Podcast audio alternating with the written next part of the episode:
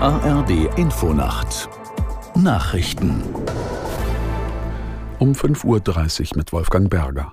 In zahlreichen deutschen Städten wird heute an die Opfer der Pogromnacht der Nationalsozialisten am 9. November 1938 erinnert. Die zentrale Gedenkveranstaltung findet auf Einladung des Zentralrats der Juden am Vormittag in einer Berliner Synagoge statt. Aus der Nachrichtenredaktion Jonas Valentin Weber. Unter anderem werden Kanzler Scholz und Bundespräsident Steinmeier erwartet.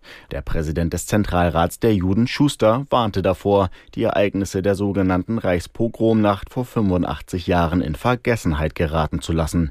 Gerade nach dem Angriff der Hamas auf Israel habe sich gezeigt, dass auch in Deutschland viele Menschen für Judenhass und Israelfeindlichkeit empfänglich seien, sagte Schuster den Zeitungen des Redaktionsnetzwerks Deutschland. In der Nacht vom 9. auf den 10. Oktober 1938 hatten von den Nationalsozialisten organisierte Schlägertrupps jüdische Geschäfte verwüstet und Synagogen in Brand gesteckt.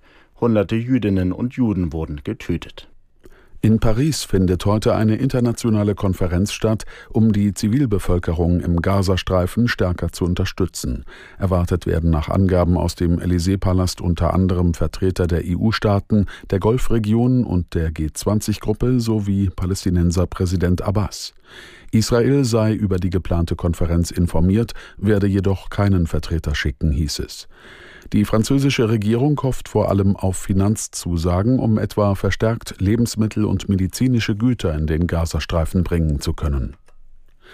Die Lokführergewerkschaft GDL und die Bahn verhandeln von heute an über einen neuen Tarifvertrag. Eine zeitnahe Einigung gilt allerdings als unwahrscheinlich. Der GDL-Vorsitzende Weselski hatte im Vorfeld angedeutet, dass der Tarifkonflikt voraussichtlich nicht ohne Arbeitsniederlegung ablaufen wird. Als Knackpunkt gilt die Forderung nach einer Arbeitszeitreduzierung von 38 auf 35 Stunden für Schichtarbeiter bei vollem Lohnausgleich. Die Zahl der bedrohten Tier- und Pflanzenarten hat sich laut Weltbiodiversitätsrat binnen vier Jahren verdoppelt. Einem Bericht von 2019 zufolge waren eine Million Arten bedroht. Eine aktuelle Studie geht von zwei Millionen aus. Aus der Wissenschaftsredaktion Melanie Stinn. Jede fünfte europäische Tier- und Pflanzenart ist demnach vom Aussterben bedroht. Die Studie wurde im Zusammenhang mit den roten Listen der Internationalen Union zur Bewahrung der Natur IUCN durchgeführt. Diese roten Listen geben Auskunft darüber, wie hoch das Risiko einzelner Arten auszusterben eingeschätzt wird. Es sind vor allem die industrialisierte Landwirtschaft und der Bau von Straßen sowie Wohn- und Gewerbeflächen, die den Tieren und Pflanzen die Lebensräume wegnehmen. Aber auch Jagd, Überfischung der Meere und Umweltverschmutzung führen zum Artensterben. Das waren die Nachrichten. Das Wetter in Deutschland. Am Tage gebietsweise kräftiger Regen, im Südosten bleibt es freundlich, das Ganze bei 5 bis 14 Grad. Die Zeit, es ist 5.33 Uhr.